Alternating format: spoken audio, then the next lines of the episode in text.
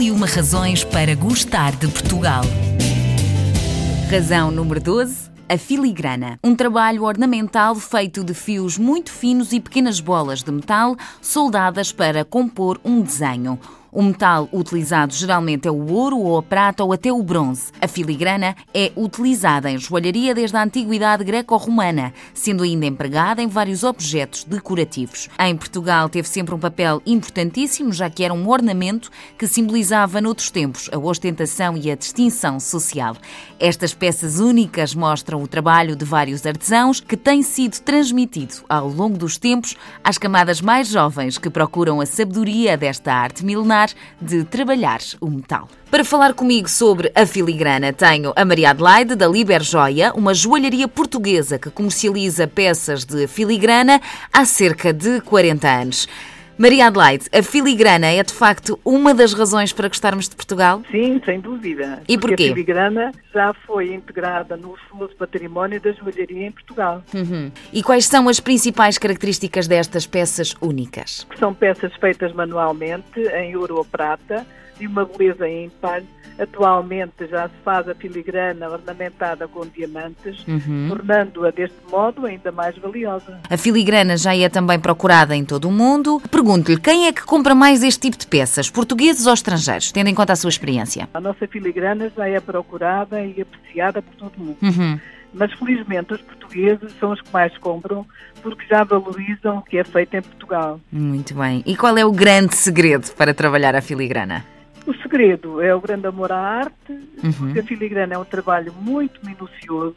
Basta dizer que é feita com fios de 0,16 e 0,18 micros, Uhum. por isso exige muita concentração e muita paciência. Foi considerada também a filigrana durante muitos anos símbolo de luxo e ostentação. Ainda hoje mantém esta conotação? Assim, mantém. E talvez ainda mais. Uhum. Continuamos com a nossa tradição e a inovar diariamente. Além do mais, existem peças para todas as ocasiões. Temos lutado e temos nas nossas lojas eh, sempre uh, duas montras com filigrana, uma em ouro, outra em prata. Uhum.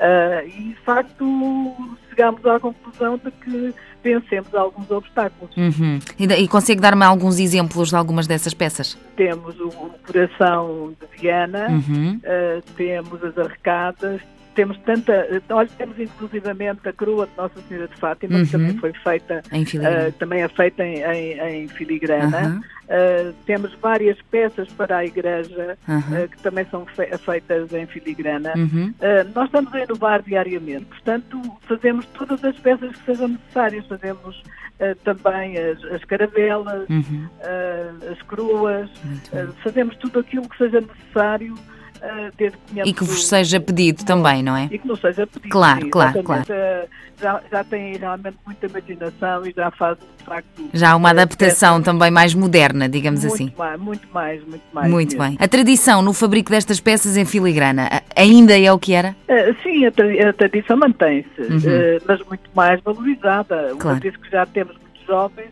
a trabalhar a filigrana e com grande imaginação. Uhum.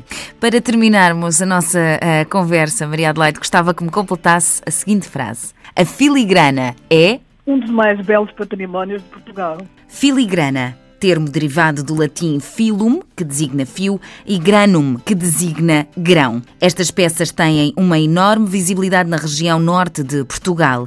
São usadas frequentemente no conjunto do vestido de noiva tradicional e ainda no traje feminino dos ranchos folclóricos do Minho. Hoje em dia já têm inúmeras aplicações devido aos jovens designers e artesãos que dão à filigrana novas abordagens a estas peças tão típicas de Portugal.